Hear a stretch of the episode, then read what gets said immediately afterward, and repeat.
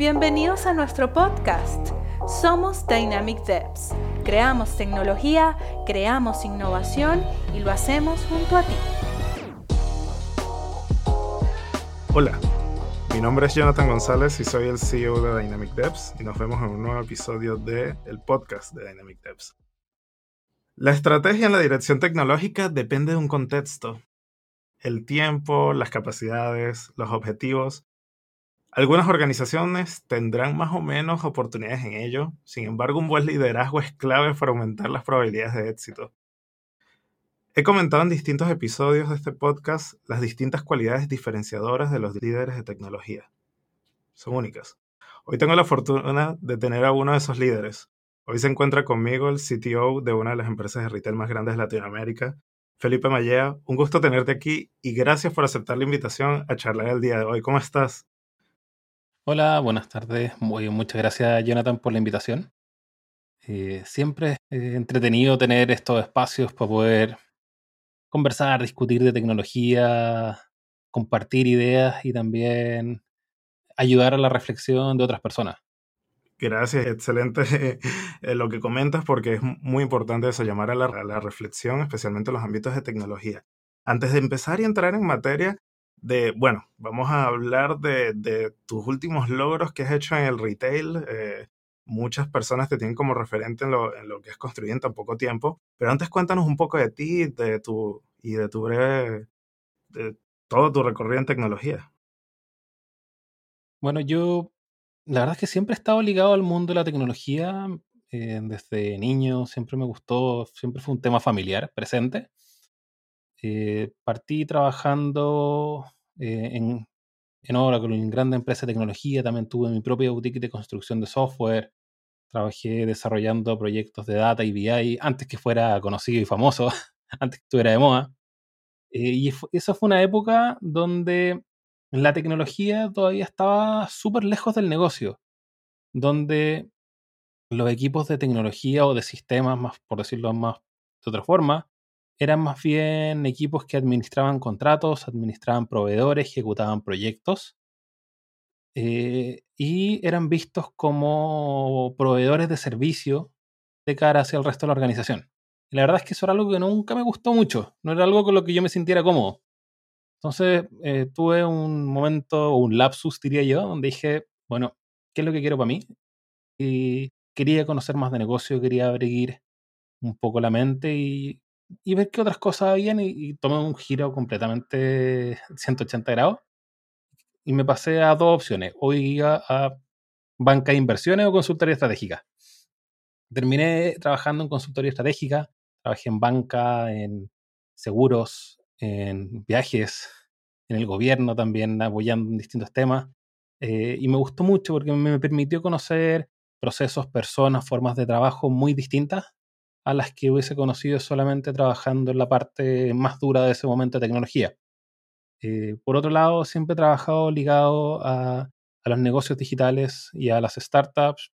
Trabajé en un company builder y también tuve mi propio emprendimiento ligado al e-commerce. Y desde ahí creo que no he parado de trabajar en negocios digitales, en e-commerce, en marketplaces.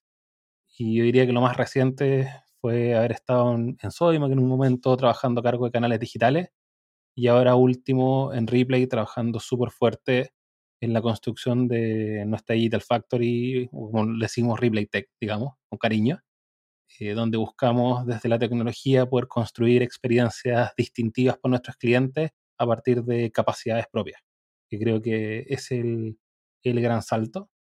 Eh, y este reencuentro con la tecnología para mí viene dado justamente por este cambio de visión, donde en los negocios digitales la tecnología el negocio son uno y lo mismo. Eh, todas estas empresas están en un proceso de maduración, pero sin duda estamos mucho más avanzados que hace 10 años atrás. Claro, nosotros, bueno, tuvimos la oportunidad también de compartir experiencias también cuando estábamos en Sodima, que obviamente el desafío que estabas en, canales era amplio, ¿no? Muchas de las cosas que tenías que hacer ahí eh, se, percibían, ¿no? Un poco más del lado del, del back office y todo orientado y bueno, la sincronización de muchas cosas que hoy tienen sentido con la situación actual, ¿no? Eh, sé que tuviste equipos en India, eh, coordinar todos los canales y todo era sumamente complicado, ¿no? Eh, Cuéntame un poco de eso. Bueno, yo diría que uno de, los, uno de los grandes desafíos desde un punto de vista tecnológico que tienen los, los retailers o las grandes empresas que llevan muchos años en el mercado es que eh, han construido su éxito digital apalancando capacidades físicas y sistemas desarrollados y construidos para ese mundo físico, lo cual les permitió probablemente crecer mucho y muy rápido por un montón de años, pero son varias las empresas que se han encontrado que para la siguiente etapa o para el siguiente paso, esas capacidades no son suficientes y se han volcado a eh, desarrollar capacidades propias, productos propios y construir eh, básicamente su propia tecnología y ser dueños de su destino. El otro día hablaba con una persona, mi jefe de hecho actual, que me contaba una charla y me decía, ¿sabes qué? Estuvimos hablando con Chema Fernández del corte inglés, que hoy, si no me equivoco, es CEO de Hawkers. Decía, mira, en el mundo de e-commerce el software es un commodity. Pero la verdad es que los que son real, realmente buenos son los que hacen su propio software. Eh, y eso te habla mucho porque te dice que cuando uno tiene el control de la tecnología, eh, tenía el control de lo que le puede ofrecer a tus clientes, de la velocidad, del cómo, del cuándo, y también podéis responder a los errores o a los problemas de una mucho mejor forma. Ahora, hay un desafío en construir eso. El desafío está en, juntar a la gente correcta.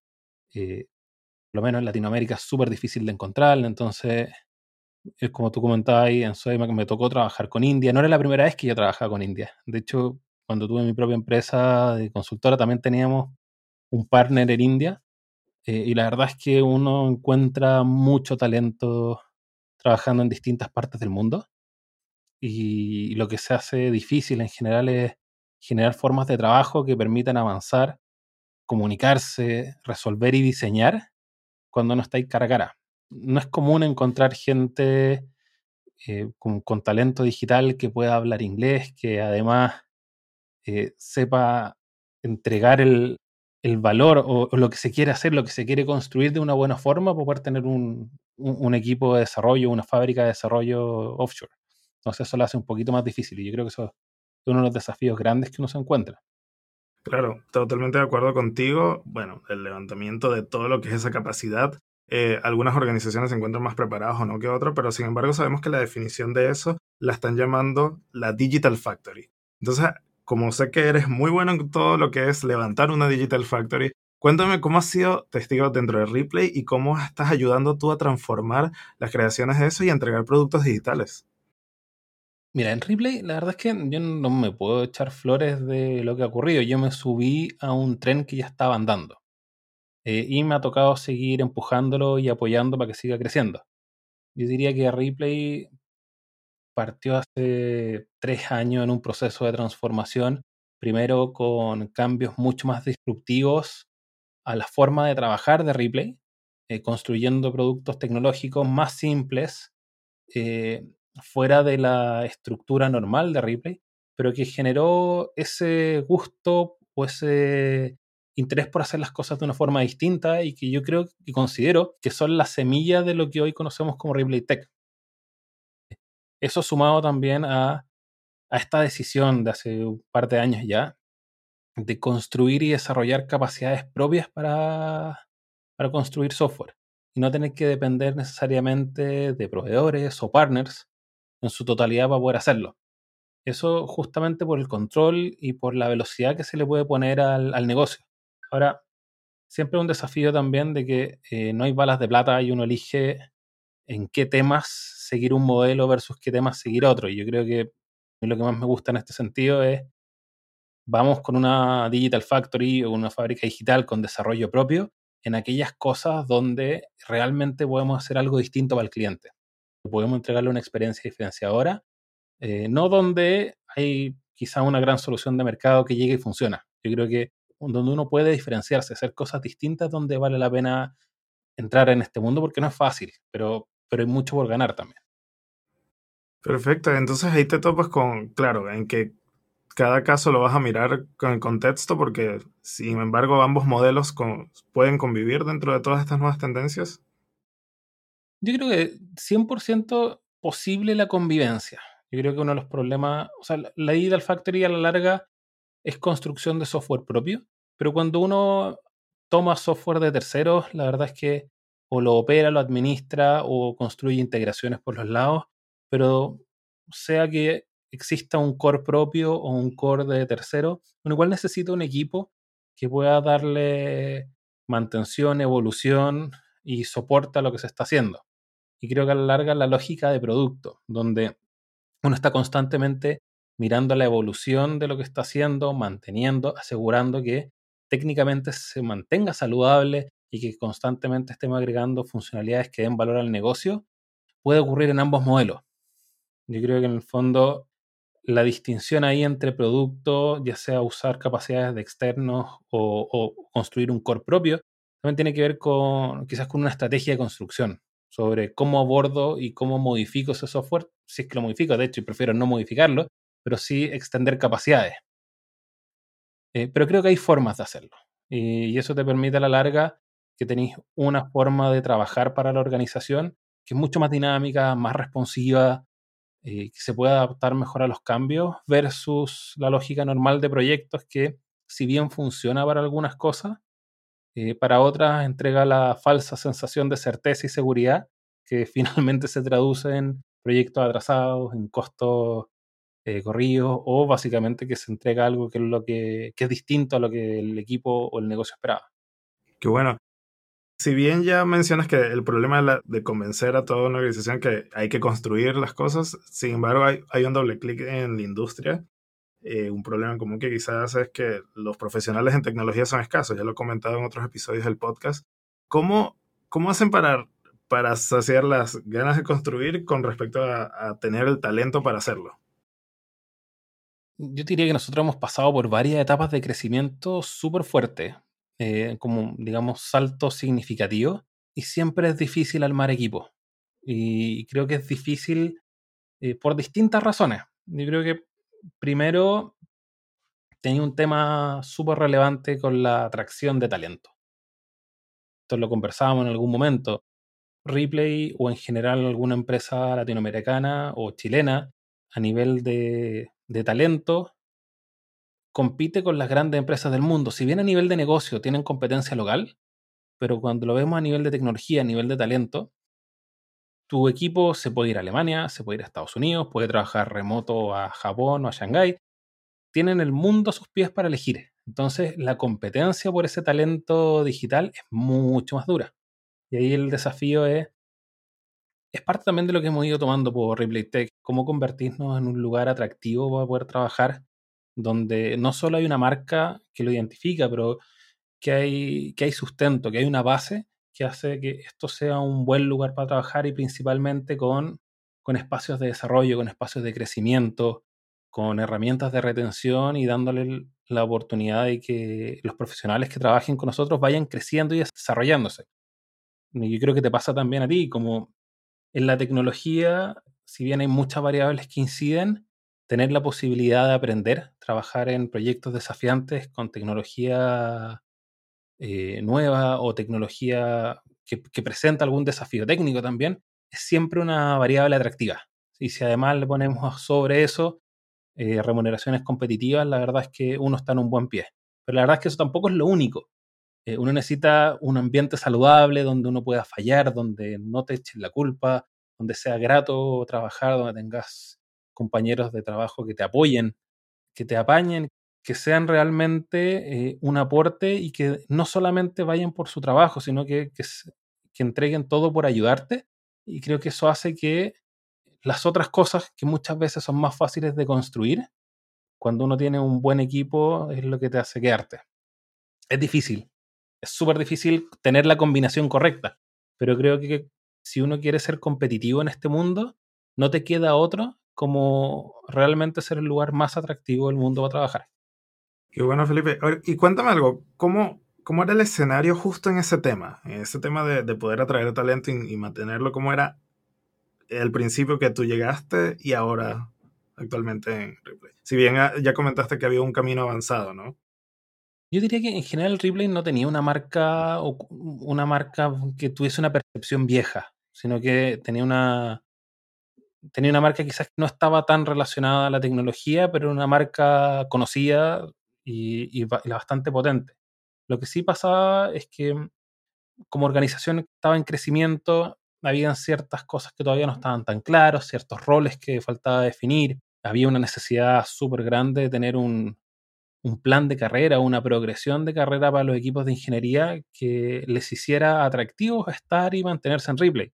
¿Cómo puedo ir creciendo? ¿Cómo puedo ir aprendiendo? ¿Cómo puedo ir avanzando en mi carrera, no solo económicamente, sino también en responsabilidades? Eh, y eso es algo que avanzamos, dimos un salto súper grande, eh, pero seguimos también trabajando porque cuando uno hace A, A se vuelve la norma y los equipos te empiezan a pedir B, C, D, y entonces en la larga uno no para y también uno se da cuenta que uno no es el único que está en esta dinámica y necesita estar constantemente empujando. Hoy creo que avanzamos un montón en la construcción de planes de carrera, en definición de responsabilidades, en potenciar la movilidad interna, en, ser competitivo en rentas también y ir trabajando también para, y es parte de lo que estamos viendo para adelante, cómo entregar más herramientas de formación y aprendizaje justamente para apoyar estos planes de desarrollo, cosa que quien quien llegue a Ripley no solo lo pase bien y pueda trabajar en proyectos desafiantes, sino que también tenga un espacio para aprender, formarse y trabajar con, gente potente, con gente con muy buen conocimiento.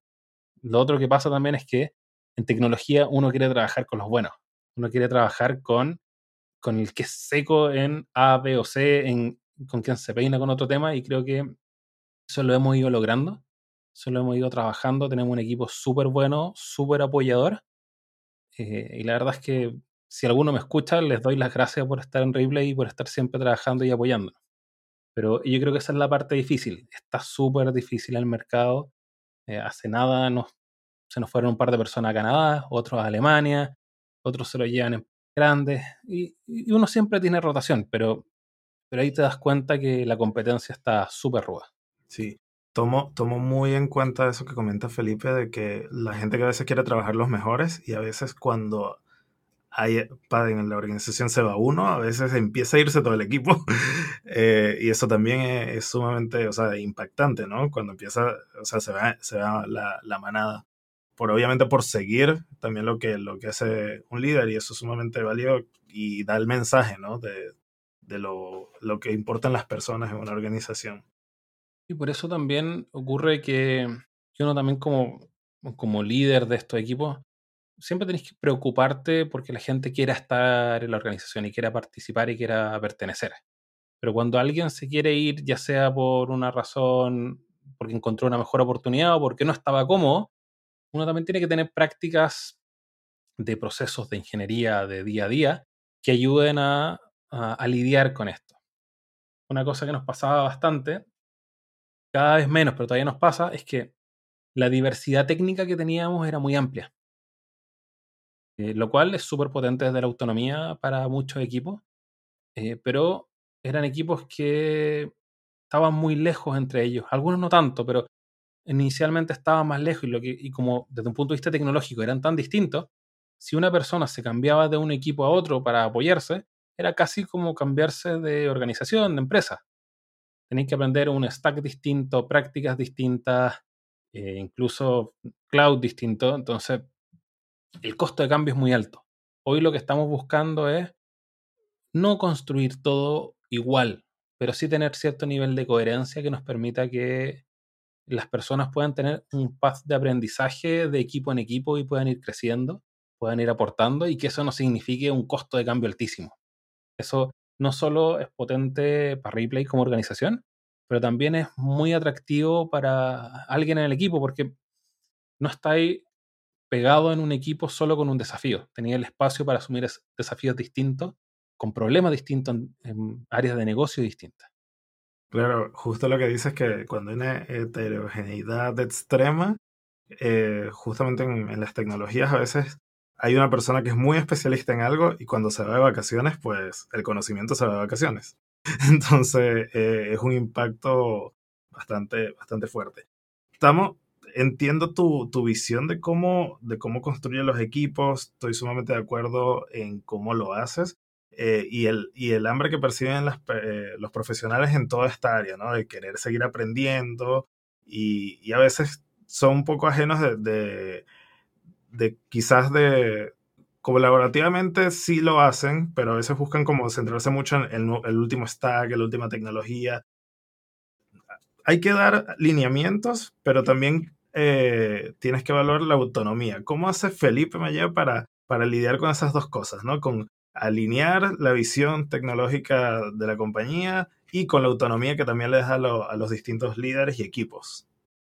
Es un tema siempre en proceso y siempre constante es algo que hoy estoy trabajando y voy a seguir trabajando, pero es un desafío y creo que tiene muchos ángulos o aristas que uno tiene que ir preocupándose. Yo creo, primero, la autonomía es necesaria para la escalabilidad del modelo. O sea, en el fondo, poco escalable tener que depender de un equipo central para tomar todas las decisiones.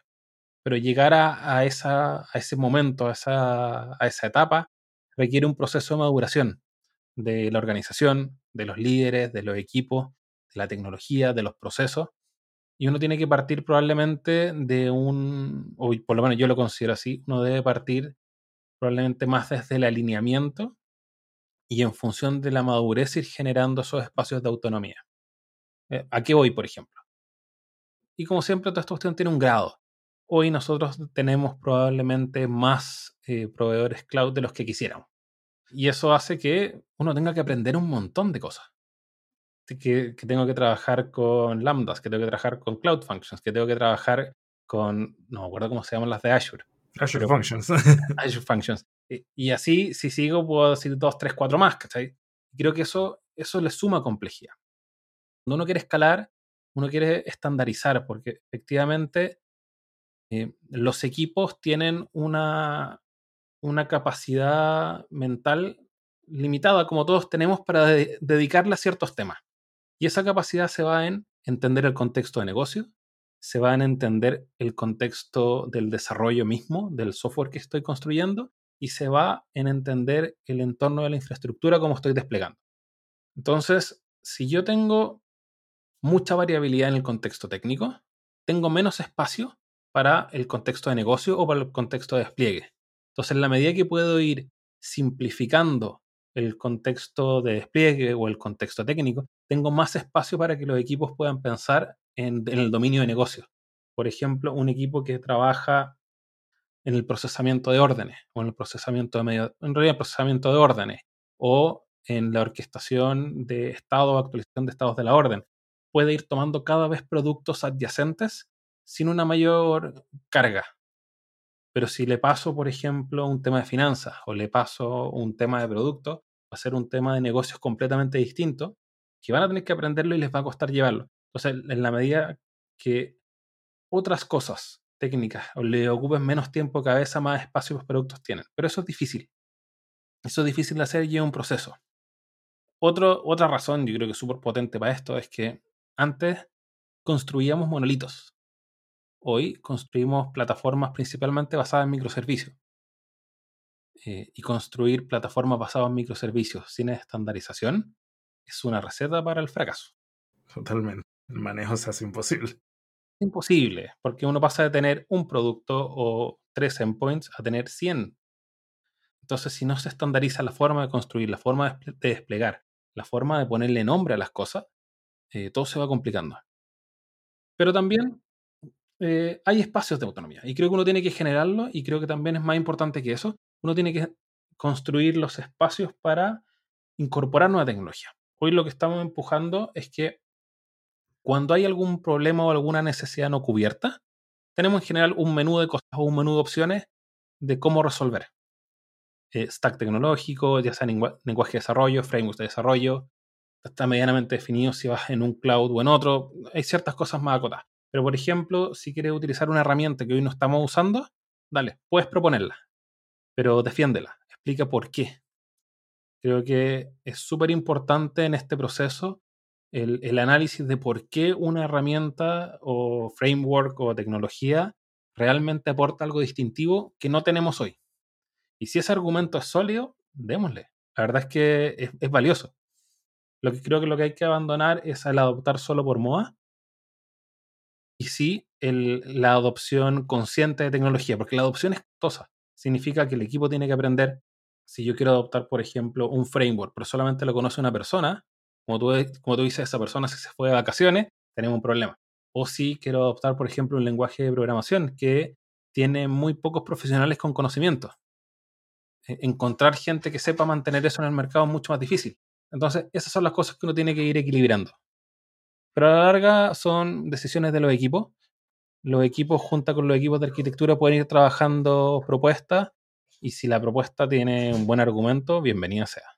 Yo creo que eso es lo que nos permite estar finalmente siempre mirando hacia adelante. Y yo creo que eso es lo que uno desea también como tecnología. Claro, es muy importante eso. Ahí eh, sí, hay eh, organizaciones obviamente que sí tienen un stack preferente, pero eso también lo que les va mermando es su espacio para poder innovar, ¿no? Eso que mencionas justamente te lo iba a preguntar, ¿no? ¿Cómo funcionan los espacios de innovación más allá que permitas la autonomía? Es la capacidad de, de poder proponer algo nuevo, me lo contestaste, gracias. Eh, interesante lo que está pasando entonces dentro, dentro de Ripley con eso, es decir, que las nuevas propuestas pueden crecer desde las bases. Tal cual. Eh, ahora, es un, es un, proceso. O sea, eh, a veces no, no, es fácil que alguien quiera hacer algo y, decir que no porque no viene argumentado. Creo que todavía, todavía no tenemos la costumbre de, eh, de argumentar esa decisión. Porque esa decisión tiene que venir con no solo, o por lo menos desde mi punto de vista, no solo porque la tecnología es buena. Porque la tecnología puede, estar, puede ser buena, pero quizás no tiene la comunidad que la soporte. O quizás no está en un nivel de madurez apto para recibir la carga transaccional que recibe Ripley. O quizás la disponibilidad de talento no es la suficiente. Quizás tenemos problemas de integración con otros sistemas o plataformas que tenemos. Entonces, la decisión termina siendo compleja y a veces algo se ve prometedor, se ve atractivo y tu mejor opción es hacer una prueba de concepto. Ver cómo funciona, cómo se, cómo se, cómo se desempeña eh, pero no necesariamente escalar. Yo creo que es distinto el probar, el adoptar, que definirlo como una herramienta o como parte del stack transversal que todo el mundo puede usar. Yo creo que eso también tiene que ver con la maduración del proceso. Claro. A mí me gusta harto lo que hace en ese sentido ThoughtWorks con el Technology Radar, donde te va analizando y recomendando la evolución de distintas frameworks, prácticas, tecnología, y creo que e, eso es una buena forma, eh, es ir tomando las cosas, probando y ver si a ti como organización de ingeniería te funciona. Interesante la cita que haces con el, Technology Radar. Sí, eh, yo creo que muchas de las decisiones que se toman incluso en la vida de las personas diarias a veces no suele ser muy consciente. Mencionaste la conciencia al escoger una tecnología y eso es súper importante. A veces simplemente las tendencias se apoderan de cómo se construye tecnología y además eso ocasiona que, que determina está haciendo el producto al usuario final. Entonces, eh, bueno, quizás obviamente la forma que se estaban construyendo en inicio de los 2000 los sistemas dados por, por las preferencias de, de, algunos frameworks que eran solamente que funcionaba algún sistema operativo o algo, determinaron mucho, ¿no? Lo que fue eh, estructura que es hoy algunos sistemas legados, ¿no? Si, si uno mira una organización que tiene años, te vas a encontrar literalmente con un, museo de la evolución tecnológica. Cosas que pueden tener 30 años, 20, 10, 15, de un mundo Linux, de un mundo Microsoft, de un mundo Unix, IX. O sea, uno se puede encontrar de, todo tipo de cosas. Y yo creo que eso también es lo que ocurre cuando uno tiene una organización con tiempo, con historia, y que eso también presenta un desafío de convivencia. Eh, no solo convivencia, sino que convivencia y modernización. Porque los éxitos del pasado son los errores del presente. Eh, y en el fondo todo software legado en su momento fue el pic de la tecnología. Sí, así fue. Entonces creo que también tenemos que ser súper humildes en, en, reconocer que lo que estamos haciendo ahora va a ser eh, la basura del mañana. Estoy totalmente de acuerdo. Incluso a veces oso, eh, tengo la osadía de decir, las migraciones de hoy los paga el legado de ayer. ¿eh? Porque sí, a veces son, son, muy críticos, ¿no? Especialmente cuando queremos estrangular un monolito, por, por ser técnicamente explicativo, ¿no? Que no, eso está en un monolito, es un legado, y, o, o muchas personas o muchos profesionales a veces como que le tienen alergia a tocar el legado. Al final también es, es desarrollo y hay desafío detrás de eso. ¿ah? Y a veces el seniority también es cómo se desenvuelven en, justamente en esos terrenos. Yo creo que hay un punto que lo leí en su momento que me gustó mucho y me marcó. Yo creo que un legado no nace legado por el producto, sino que nace legado por el equipo que deja de evolucionar como equipo y convierte su producto en un legado. Y eso te puede pasar en un producto de 20 años o en un producto de 2. Totalmente, cierto. En la medida que un producto tiene mantención constante, actualización constante, y nos preocupamos de que las funcionalidades y los fundamentos, la base técnica va avanzando, uno puede encontrarse quizás con no un producto legado, sino que un producto que tiene tiempo, que tiene años, pero que funciona y que funciona bien. Y, en Ripley tenemos ejemplos de, sistemas eh, antiguos con años, pero que soportan unos niveles de carga impresionantes, que yo creo que es para entregarle una medalla a cualquier ingeniero por tener un producto con, con esos niveles de respuesta y performance después de tantos años. Después pasa que uno de todas formas quiere eh, actualizar o migrar y, quiere mayor velocidad, pero, pero uno puede mantener un producto antiguo e ir evolucionándolo, ir manteniéndolo de una forma hasta que no se sienta como un legado. Yo creo que esa es la parte, la parte difícil. La verdad es que también los productos más antiguos también pueden ser tratados desde la agilidad, también pueden ser tratados como productos de forma iterativa. Creo que todavía no he visto alguno que no pueda ser tratado así con sus propias consideraciones, pero, pero siempre se puede. Yo creo que a la larga lo que es más difícil en eso eh, es el cambio adaptativo de las personas, de formas de trabajo que, dificultan el proceso. Sin embargo, hay legados que, hacen doler la cabeza. Eh, te pregunto a ti, en tu experiencia actual, ¿has tenido algún sistema legado que te, que te puede evitar avanzar en la estrategia al ritmo que tú quieres? En Ripley, afortunadamente, eh, si bien siempre hay legados, eh, hay legados que, yo diría que en general funcionan bien y, no son parte de, un mayor problema. Sí, uno siempre se encuentra a veces con algunas cosas como todo el código fuente disponible o que el conocimiento no está tan documentado y son productos que a veces mantuvo un proveedor hace mucho tiempo eh, y que hoy son difíciles de mantener o evolucionar. Pero en general los, los grandes productos legados, en realidad ni siquiera son tan legados, nosotros los llamamos vintage. Eh, en Ripley tienen equipos que los mantienen y los están evolucionando y si bien algunos que tienen espacios de modernización, en general son, buenos productos y en ese sentido no está tan terrible. Ahora creo que también uno tiene que desarrollar estrategias para la modernización, ya sea, por ejemplo, independizar capacidades de negocio o dominios de negocio a través de API, poder llevar esa estructura a la nube y no depender tanto de, infraestructura on-premise. Y creo que son estrategias que te permiten en, un plazo razonable, sin tener que hacer una gran migración, ir separando capacidades. Pero eso también es una inversión de largo plazo. Sí. Algo que igual que quisiera acotar la, gente que nos escucha, que modernización exactamente a veces no va adaptada a un cambio al lenguaje de, programación. ¿no? Estaba leyendo igual sobre, sobre cómo están modernizando los cores de la banca, igualmente en COBOL.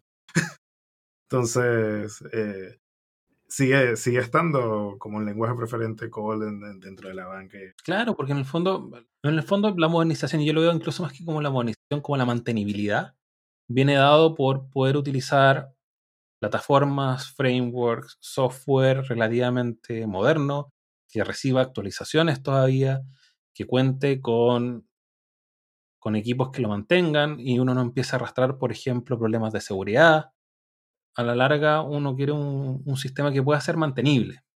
Creo que eso requiere, más allá del lenguaje del framework, requiere un equipo que vaya tomando decisiones pieza por pieza, parte por parte, que permitan darle una, buena vida al producto.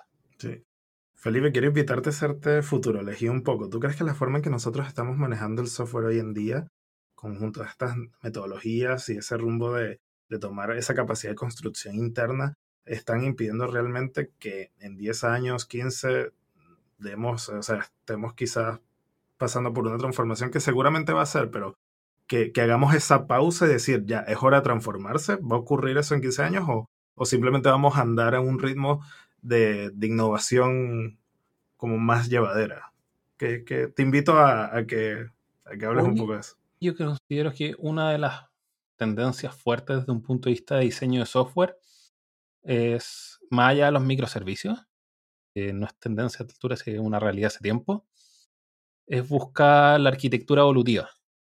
Y creo que la arquitectura evolutiva como concepto a mí me gusta mucho, partiendo desde construcción de microservicios, bajos niveles de acoplamiento, delimitación de responsabilidades, pero creo que el, valor fuerte ahí está en cómo nos preparamos para responder mejor a lo que no sabemos que viene. Creo que es eh, diseñar software para un mundo estocástico más que para un mundo discreto, donde te puede tocar una pandemia, donde eh, te pueden decir que no puedes despachar cierto tipo de productos, sino que puedes despachar solamente los productos esenciales. O te cambian algunas... E, esas cosas que uno no sabe dónde pueden venir son para las cuales uno empieza a diseñar de forma más flexible. Hoy eso significa desacoplamiento, más productos, eh, más servicios o microservicios, contra el trade-off de, la complejidad. No es la complejidad individual de cada microservicio o producto, porque en sí son productos cada vez más simples, pero el aumento en la complejidad de la operación y la administración por la cantidad y por el volumen que hay. Y creo que ese camino sin buenas prácticas de ingeniería en el largo plazo es muy problemático que lleva a un espagueti muy difícil de desenredar. Totalmente. Entonces eso es algo que tenemos que tomar con cuidado. Pero por el otro lado, eso entrega y expone un montón de capacidades de negocio, bien, cuando está bien organizado, que permite eh, la innovación no necesariamente técnica, sino que la innovación desde un punto de vista de negocio, al poder construir como si fuesen Lego, un montón de experiencias distintas para los clientes combino dos, tres capacidades de negocio y genero un negocio seguro. Combino tres o cuatro capacidades de negocio distintas y genero la venta de inmuebles. Eso en un mundo altamente acoplado es súper difícil. Pero cuando uno construye capacidades de negocio tipo headless, agnóstica, eh, es mucho más fácil, mucho más probable que ocurra. Y eso, sin darte una solución al problema de mañana, te deja mejor preparado. Entonces yo creo que esta tendencia de construcción, porque este es el otro camino, que no es solamente la arquitectura evolutiva, sino que es la construcción headless por capacidades de negocio, la que va a ir permitiendo que cada vez se puedan construir más experiencias, acelerando con ello la velocidad de innovación. El problema es que va a ser esto cada vez más competitivo y van a ser cada vez más las empresas que lo van a estar haciendo. Entonces, la vara se va a subir y vamos a tener que buscar la siguiente vuelta que nos permita seguir siendo competitivos. Totalmente de acuerdo. Particularmente si quisieras hablar justo en el contexto latinoamericano, ¿te gustaría opinar algo? Porque exactamente sí, se va a volver más competitivo. Obviamente quizás en Latinoamérica pasa algo que, que hay un potencial increíble para, en el caso del e-commerce, para, para expandir nuevas cosas. Sin embargo, todavía carece mucha infraestructura, ¿no? Para poder habilitar toda esa tecnología compuesta que involucra, ¿no? Eh, ¿cómo, ¿Cómo visionas tú justamente eso que en Latinoamérica quizás faltan algunas cosas para que, para que se despegue, ¿no? Puede ser que Latinoamérica tenga todavía un espacio por avanzar, pero yo creo que desde un punto de vista de talento, Latinoamérica no le tiene nada que envidiar a ningún otro lado.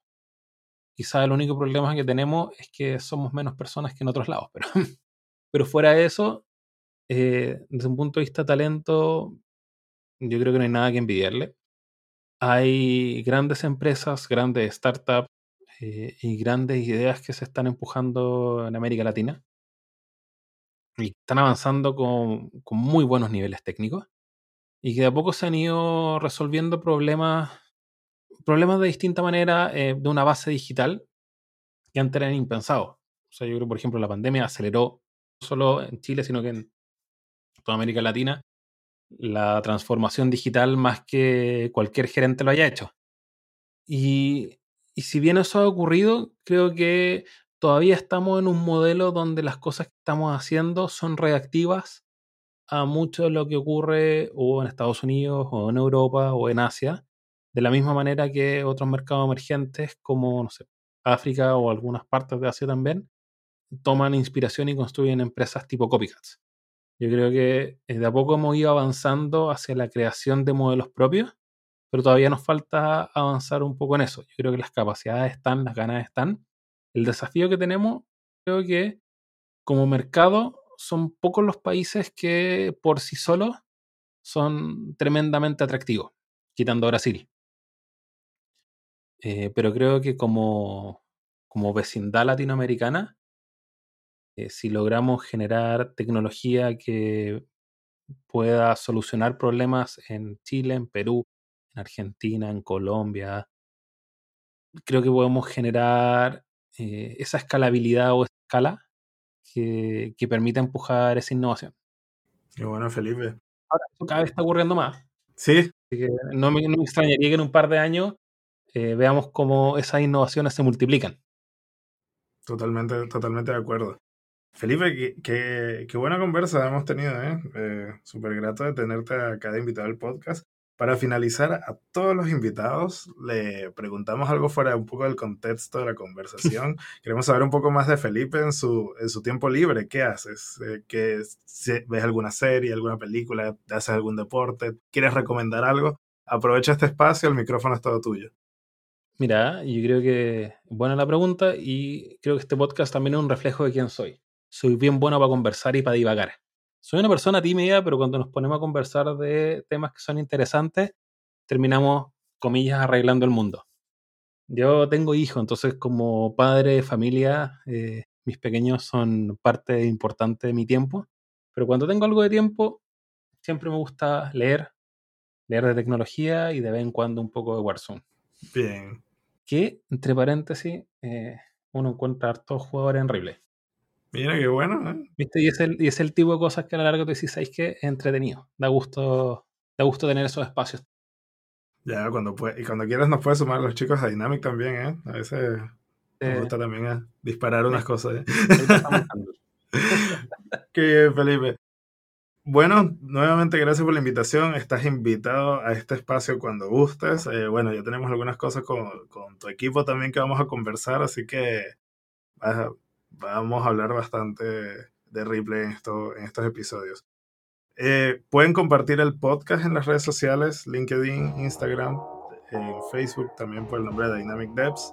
Ha sido un gusto este podcast. Un saludo a todos. Chao, chao chicos. Chao a todos, muchas gracias. Los esperamos en el próximo episodio del podcast de Dynamic Devs.